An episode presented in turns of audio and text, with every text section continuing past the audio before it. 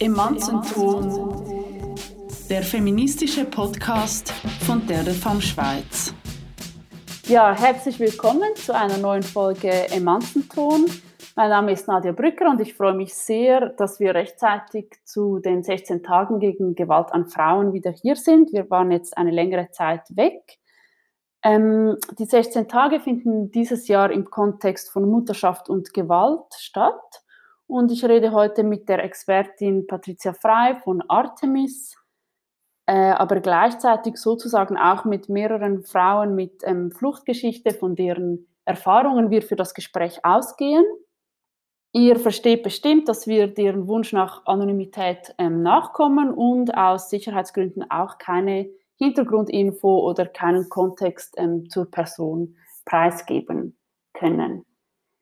Genau, ähm, ich möchte mich herzlich bedanken bei den Frauen, die sich bereit erklärt haben, ähm, uns ihre Erfahrungen, von ihren Erfahrungen zu erzählen fürs Gespräch. Und natürlich auch bei Patricia. Ich freue mich sehr, dass du heute hier bist. Ähm, und am besten stellst du dich doch für unsere Zuhörerinnen gleich kurz vor und erklärst uns, was deine Ar Arbeit bei Artemis beinhaltet. Ja, hallo, ich freue mich auch sehr heute hier zu sein. Ähm, mein Name ist Patricia Frei, ich bin Hebamme und ich habe auch einen Bachelor in Filmregie, was heute nicht so viel zum Thema beiträgt. Viel wichtiger ist die Tatsache, dass ich das Glück habe, mich eben zu Artemis dazu zu zählen. Das ist eine Gruppe von Hebammen, Gynäkologinnen und auch Übersetzerinnen, ähm, welche Kurse oder vielmehr eigentlich Gespräche und einen Austausch anbietet zu Frauengesundheit, Schwangerschaft und Geburt ähm, in Asylzentren, so circa alle zwei Wochen. Wobei ich sagen muss, dass Ihnen heute eigentlich nicht mehr ganz korrekt ist, da wir uns entschieden haben, unsere Treffen neuerdings außerhalb des Bundesasylzentrums durchzuführen. Dies vor allem aus dem Grund, weil wir gerne unabhängig bleiben möchten und auch weil wir keine Verträge mit Menschen eingehen möchten, zu welchen die zu begleitenden Personen in einem sozialen und auch politischen Abhängigkeitsverhältnis stehen. Und zudem hat unsere Gruppe keine Rechtsform. Also wir agieren sozusagen als Zusammenschluss von Einzelpersonen, welche alle unentgeltlich arbeiten und auch nebenher natürlich noch äh, andere Jobs nachgehen. Und uns gibt es seit circa drei Jahren. Und unser Angebot richtet sich eigentlich an alle Flint-Personen, welche in einem Asylzentrum oder in einer ähnlichen Institution leben müssen und gerne über Frauengesundheit sprechen möchten, schwanger sind oder kürzlich Eltern geworden sind. Kannst du dann auch gerade noch erzählen, in welchen Situationen jetzt die Frauen sind, von deren Aussagen wir fürs Gespräch dann ausgehen? Mhm. Also wo sich diese Personen äh, befinden und in welcher Situation sie leben, ist sehr stark abhängig vom Stand ihres Asylprozesses und vom aktuellen asylrechtlichen Ausweis. Ähm, den Erstkontakt mit uns haben die meisten ziemlich zu Beginn des Verfahrens, also wenn sie noch im Bundesasylzentrum sind. Ähm, Manche von ihnen sind alleine hier, manche mit ihrer Familie. Und seit März 19 ist ja das neue sogenannte beschleunigte Asylverfahren in Kraft, welches in den, also in diesen Bundesasylzentren stattfindet. Und alle Asylgesuche, die bis dahin eingereicht worden sind, werden noch gemäß dem alten Asylgesetz bearbeitet. Das heißt, wir haben jetzt Kontakt mit Personen in beiden Situationen, weil sich das ja dann manchmal auch über längere Zeit hinzieht. Und die Frauen, welche wir heute sprechen hören, sprechen alle von der Situation im alten Verfahren. Ähm, die Dauer des Verfahrens kann dann stark variieren. Also alle haben eine Anhörung zu den Asylgründen, das sogenannte Interview ganz am Anfang. Ähm, und falls der Sachverhalt dann nicht ausreichend erstellt werden kann, wird das sogenannte erweiterte Verfahren eingeleitet und es kommt zu, zu mehr Abklärungen. Und wenn dann ein Entscheid vorliegt, kann eine Beschwerde ans Bundesverwaltungsgericht eingereicht werden. Aber das, das Wichtige ist eigentlich, dass bis zum Entscheid die Person nicht arbeiten darf und sie wird nach spätestens drei Monaten wieder in ein anderes Center transferiert, was natürlich eine Kontinuität in der Betreuung völlig verunmöglicht und was gerade im Fall einer Schwangerschaft extrem schwierig ist. Und zudem gibt es auch viele Nachteile durch das beschleunigte Verfahren. Ich kann an dieser Stelle jetzt nicht zu ausführlich darauf eingehen, aber ein paar Stichworte, einfach um die zu nennen, ist zum Beispiel der fehlende Zugang zu unabhängigen Anwältinnen, mangelnde Aufklärung der Rechte der Personen und eine Verunmöglichung sozialer Absicherung durch Isolation etc. Und was mir auch noch sehr wichtig erscheint, ist, dass schwangere Personen erst ab der 32. Woche vor Ausschaffungen geschützt sind. Das heißt, gerade bei Dublin-Fällen, also wenn es Hinweise auf die Zuständigkeit eines anderen Staates gibt, kommt es immer wieder vor, dass auch noch im dritten Trimester äh, Rückführungen durchgeführt werden. Was natürlich extrem ist. Wie kommen dann eigentlich, das interessiert mich jetzt gerade, die Frauen oder Flint-Personen ähm, auf euch? Also gibt es da irgendwelche, haben Sie Infos, wie sie an, an euch gelangen oder wie geht das am einfachsten? Ja, diese Situation hat sich stark verändert. Am Anfang war es noch viel leichter, in diese Zentren reinzukommen. Da haben wir effektiv äh, auch halt mit den Betreuenden dort äh, so etwas wie einen Vertrag ausgehandelt, nichts Unterschriebenes, aber wir durften da auch ähm, unsere Ausschreibung aufhängen. Äh, heute ist es äh, fast unmöglich reinzukommen. Und eben, äh, wir haben jetzt so eine Zwischenlösung gefunden. Und ja, was du ansprichst, das ist eigentlich die, die Knacknuss, dass wir die Personen aus dem Center rausholen. Es ist natürlich dann auch, wenn manche sind dann da, dann kann man es weitererzählen, aber man braucht eigentlich fast jemand, der, ähm, der die Erlaubnis hat, ins Center reinzugehen da haben wir jetzt für uns zumindest für momentan eine Lösung gefunden. Es gibt äh, sehr wenig Forschung zur Situation von Frauen, Fliehpersonen mit Fluchtgeschichte in Bezug auf eben Familienplanung, Schwangerschaft, Abtreibung, Selbstbestimmung. Einzelne Studien weisen aber auf eine besonders prekäre Situation hin. Also die Abtreibungsrate ist zweieinhalb Mal höher, es treten erhöht peri- und postnatale Komplikationen auf und es gibt eine erhöhte Mortalität der Neugeborenen Kannst du uns erklären, woran das liegt? Ja, also das ist eine sehr komplexe Frage. Es ist auf jeden Fall so. Und äh, ich habe mich mit dieser Frage in meiner Bachelorarbeit auch eingehend befasst und zusammen mit meiner Studienkollegin Studien analysiert zu dieser Thematik. Ähm, die Ursache für die schlechten Outcomes wird eigentlich in den meisten Studien einer Unterversorgung zugeschrieben. Diese kommt aber nicht nur durch den schlechteren Zugang ähm, zur Gesundheitsversorgung zustande, sondern es spielen auch sprachliche und bürokratische Hürden, Rassismus, Prekarisierung, also unsichere und nicht dauerhafte Beschäftigung, mangelndes kulturspezifisches Wissen auf beiden Seiten, also Seiten des, der Asylsuchenden und dem Gesundheitspersonal und äh, auch zu wenig Sensibilisierung für Personen mit gewalttraumatischen Erlebnissen. Ähm, und dazu kommt, dass die betroffenen Menschen gegenüber einheimischen Schwangern oft einen schlechteren äh, physischen und psychischen Gesundheitszustand aufweisen, ohnehin schon. Und dann erfahren sie noch durch eine Mehrfachbelastung, also einerseits durch die veränderten Lebensbedingungen und die Integrationsanforderungen, plus andererseits durch die physischen, psychischen und sozialen Anfangs Anpassungsprozesse in der Schwangerschaft. Natürlich eine Mehrfachbelastung, genau. Mhm. Mhm. Was würdest du denn jetzt sagen, was genau, also was aktuell die größten Herausforderungen und Probleme sind für geflüchtete Flint in der Schweiz bezüglich Mutterschaft und Familienplanung? Ja, ich, ich denke, das Hauptproblem ist halt, asylsuchende Personen sind meist erst kurze Zeit in der Schweiz. Sie verfügen über wenige lokale Sprachkenntnisse, sie kennen auch die administrativen Abläufe nicht und sind dadurch nur schon großer Unsicherheit ausgesetzt. Sie wissen auch häufig nicht, ob ihr Asylantrag dann angenommen wird, wo das sie jetzt ihr Kind gebären werden, äh, wohin sie wann transferiert werden und dann auch, was, wie es nach der Geburt ähm, weitergeht. Also sie können auch überhaupt nichts planen. Sie sind unter anderem betroffen von fehlenden Rückzugsmöglichkeiten, zum Teil auch von Übergriffen in der Asylunterkunft, ähm, dem Verwehren von ganz wichtigen Dingen, wie zum Beispiel äh, Kochen, ähm, dann das Getrenntsein von Familienmitgliedern, fehlende Kinderbetreuung und die Ungewissheit einfach, wie es weitergeht, was ich schon gesagt habe, genau.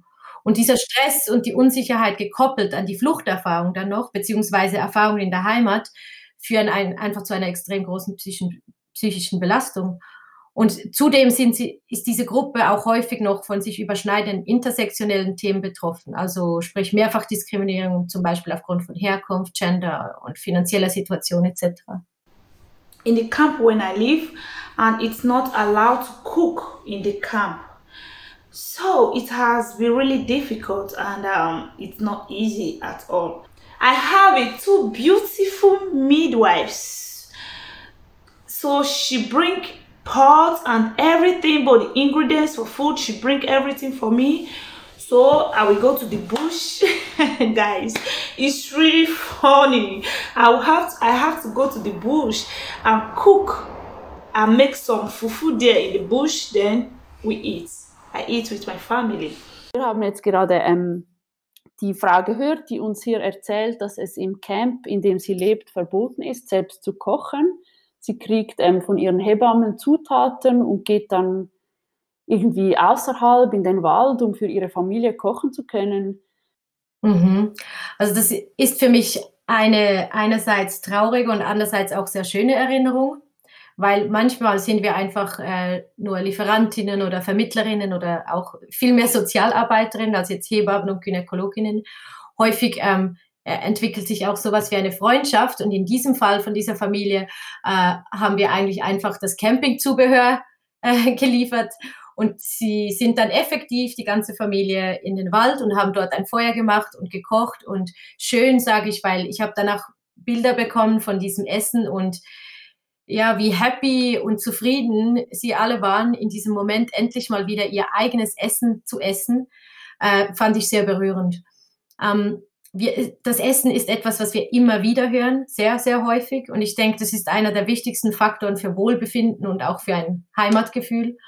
Ähm, genau, auch im, im Hinblick auf eine Geburt oder auch eine Schwangerschaft, viel, finde ich, spielt es noch eine zentralere Rolle. Wenn man gebären kann man nur in Geborgenheit und wenn man sich wohlfühlt. Und dazu trägt Essen einfach enorm viel bei.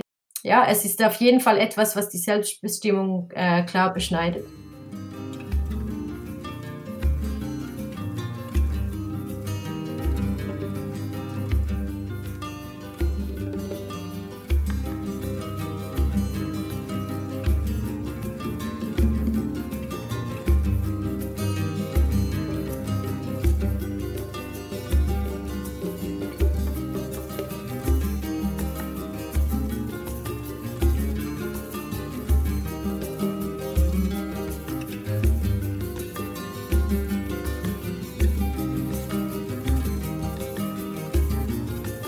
And when I will go hospital, also the hospital told me no bring for your daughter with you because the kid is not allowed inside this part.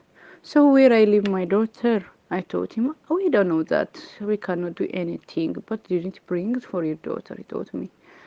It's so hard to live for me again. Sometimes I will ask my friend to live with me, please stay my daughter with you. Sometimes I will call for her Baba, please come to stay with you, the baby. Sometimes I will ask my friend she before she leave me in the camp. Uh, I meet, I know her in the camp. She, uh, good communication with her. I will call for her. Please help me stay my daughter with you. Jetzt haben wir ähm, von einer Frau gehört, die das riesige Problem beschreibt, das eigentlich eins der, eine der zentralen Barrieren für geflüchtete Frauen darstellt also es gibt keine Kinderbetreuung. Sie sagt es hier, ähm, wieso sie einen Termin wahrnehmen können, wenn es keine Kinderbetreuung gibt. Sind das auch Strategien, um eben Frauen mit Fluchtgeschichte möglichst eine Partizipation am gesellschaftlichen Leben zu verunmöglichen? Ich würde gerne Nein sagen, aber äh, gerade die Frau, die in dieser Aufnahme spricht, äh, sie hat mir auch die Erlaubnis gegeben, da noch ein bisschen genauer darauf einzugehen und auch über ihre Situation zu sprechen. Sie ist äh, schon weiter im Asylverfahren und befindet sich auch nicht mehr in so einem äh, Center. Trotzdem ist ihre, äh, sind ihre Lebensumstände nicht ganz einfach. Und ähm, sie kämpft seit, äh, seit geraumer Zeit dafür, dass die ältere Tochter in eine, in eine Kita darf, was ja eigentlich auch äh, integrationstechnisch gesehen extrem super wäre für dieses Kind, aber es wird ihr einfach nicht gewährt. Es ist dann auch schon so weit gekommen, dass ich dann einen kleinen Gast zur Übernachtung bei mir zu Hause hatte, weil halt äh, die Mutter und der Vater das Geschwister gebären konnten, in Ruhe, weil einfach niemand da war, der, der sich um dieses Kind gekümmert hätte.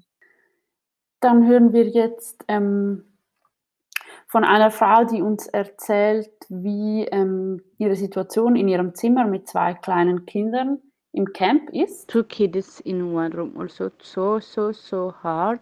It's the one sleep, the one wake up. The one sleep if the one if the one is too sleeping, if the one's wake up, both is wake up. To one room. It's so hard about everything now. I don't know explain. I cannot do I cannot to explain everything now. It's so hard for for explain also. Patricia, kannst du uns zusätzlich dazu erzählen, wie sich diese eh schon prekäre Situation im Zusammenhang mit Corona und eben jetzt der Wahrscheinlichkeit, dass zum Beispiel jemand in Quarantäne muss, noch einmal verschärft hat? Mhm.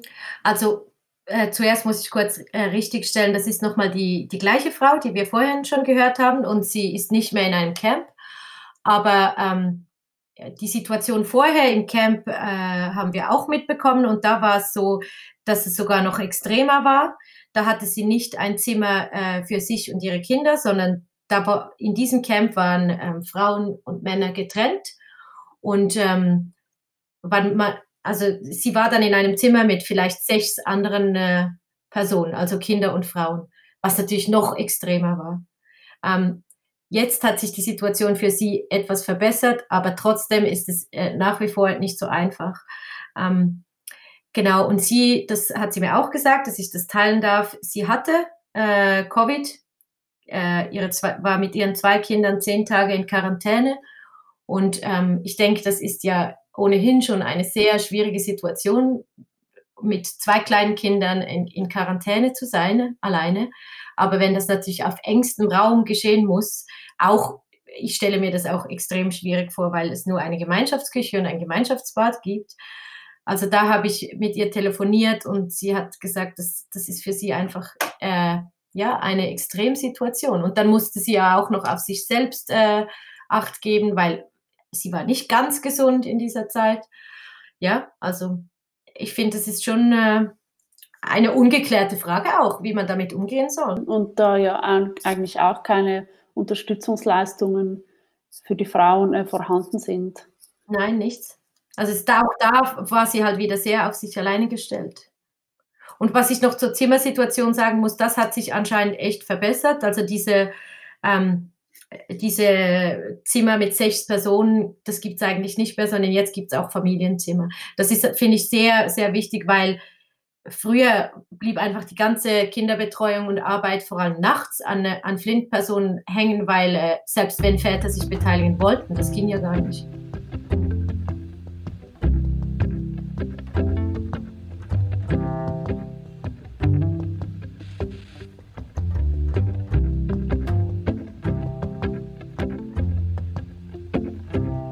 Dann ähm, hören wir jetzt noch von einer Frau, die ähm, uns eine Erfahrung von ihrer Schwangerschaft ähm, erzählt.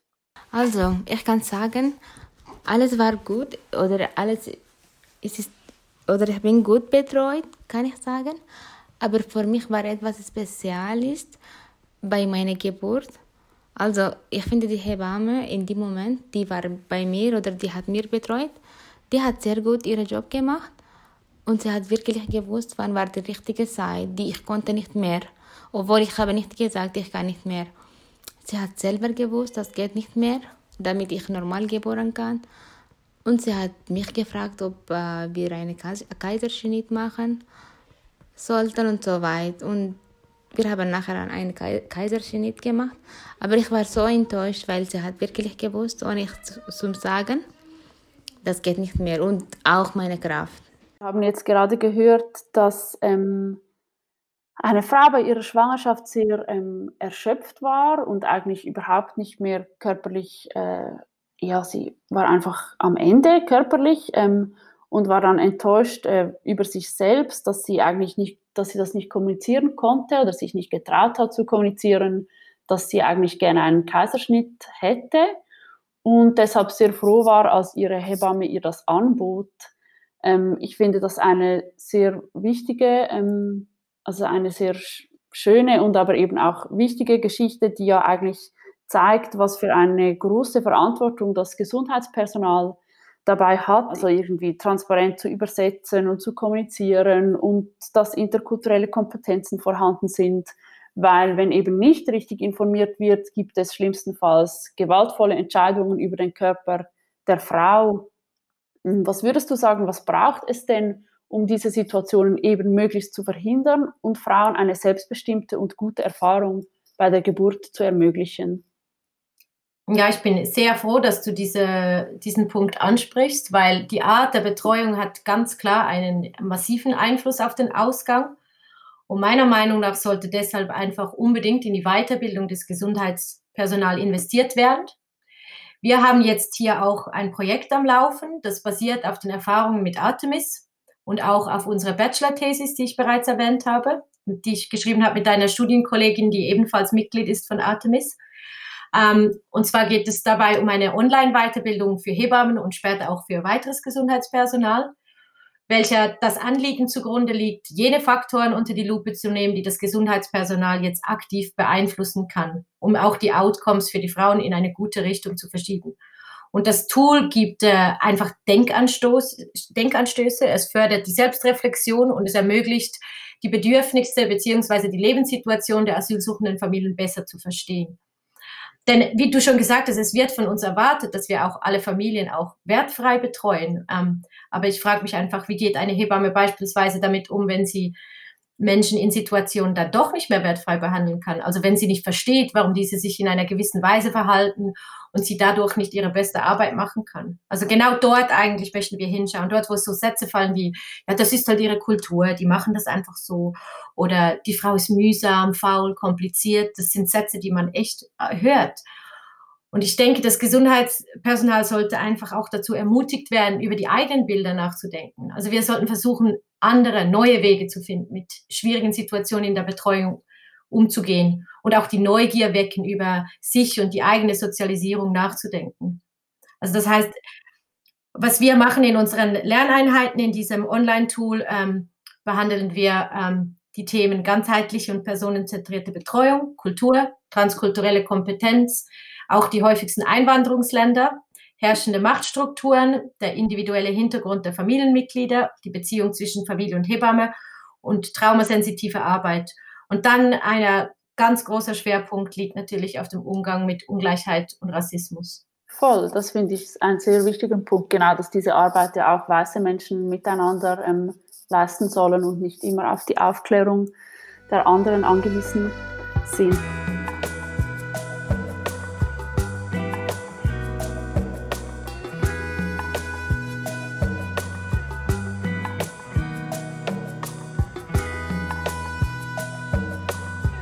Vielleicht abschließend könntest du uns sagen, aus deiner Erfahrung jetzt mit, der, mit Gesprächen mit Frauen mit Fluchtgeschichte oder einfach auch mit der Arbeit, mit dem Umgang, die eben schwanger sind oder schwanger werden wollen oder gerade nicht, also verhüten oder abtreiben möchten, wo fehlt es in der Schweiz am meisten? Also wenn ich das kurz und prägnant sagen soll, sind es eigentlich sieben Punkte, die wir herausgearbeitet haben. Das eine ist ein besseren Zugang zum Gesundheitswesen ermöglichen. Dann wäre das zweite Kontinuität in der Betreuung ähm, und auch den Zugang zu Informationen vereinfachen. Und ganz zentral finde ich den Punkt der Übersetzung, weil äh, es ist einfach so niederschwelliger und kostenloser Zugang zu Dolmetscherinnendiensten äh, müsste eigentlich einfach äh, vorhanden sein. Das wird aber von der Krankenkasse nicht übernommen und die Spitäler sind immer weniger dazu bereit, diese Kosten auch zu tragen. Das heißt, freiberufliche Hebammen müssten eine Dolmetscherin eigentlich aus eigener Tasche zahlen. Und es ist zudem aufwendig zu organisieren. Also das wäre mal sehr zentral. Und dann natürlich, was ich schon gesagt habe, die Weiterbildung, also des, des Gesundheitspersonal und Fachpersonen in traumasensibler Betreuung und im Umgang mit Rassismus und transkultureller Kompetenz. Und dann auch den äh, Schwerpunkt auf den Beziehungsaufbau und nicht auf die Medikalisierung und Interventionen legen. Weil das ist das, was dann häufig passiert, oder? Dass man aus Unsicherheit und Berührungsängsten sich halt auf, de, auf das äh, Medizinische konzentriert. Genau. Und es ist halt auch so, dass vieles in der Migration und äh, Migrations- bzw. Asylpolitik ähm, politischer Unwille ist. Und ich finde, das bedarf einfach aktiver politischer Arbeit. Und da können wir jetzt als Hebammen und Gynäkologinnen einfach äh, uns sensibilisieren und schulen und dass wir die, diese vorhandenen Defizite überhaupt erkennen und dann eigentlich auch in einem weiteren Schritt äh, argumentieren können mit aufgeklärtem Wissen. Jetzt ist mir das gerade noch in den Sinn gekommen, wenn sich Leute, wenn Leute gerne bei Artemis ähm, mitmachen würden, einerseits, also Hebammen oder Gesundheitspersonal, oder ähm, wenn Frauen mit Fluchterfahrung gerne zu euch kommen würden, wie geht das am besten? Hast du da vielleicht noch irgendwelche Kontakthinweise? Also Artemis selbst ist eigentlich ähm, sehr ähm, nicht, nicht vorhanden in den, in den äh, in allen Online-Medien. Aber da wir ja diesen Verein haben ähm, für das Online-Tool, kann man gerne darüber mit uns Kontakt aufnehmen. Und das ist www.onedu.org. Vielen Dank fürs Gespräch, Patricia. Ich habe mich sehr gefreut. Ja, danke dir ganz herzlich. Hat mich auch sehr gefreut. Tschüss. Tschüss.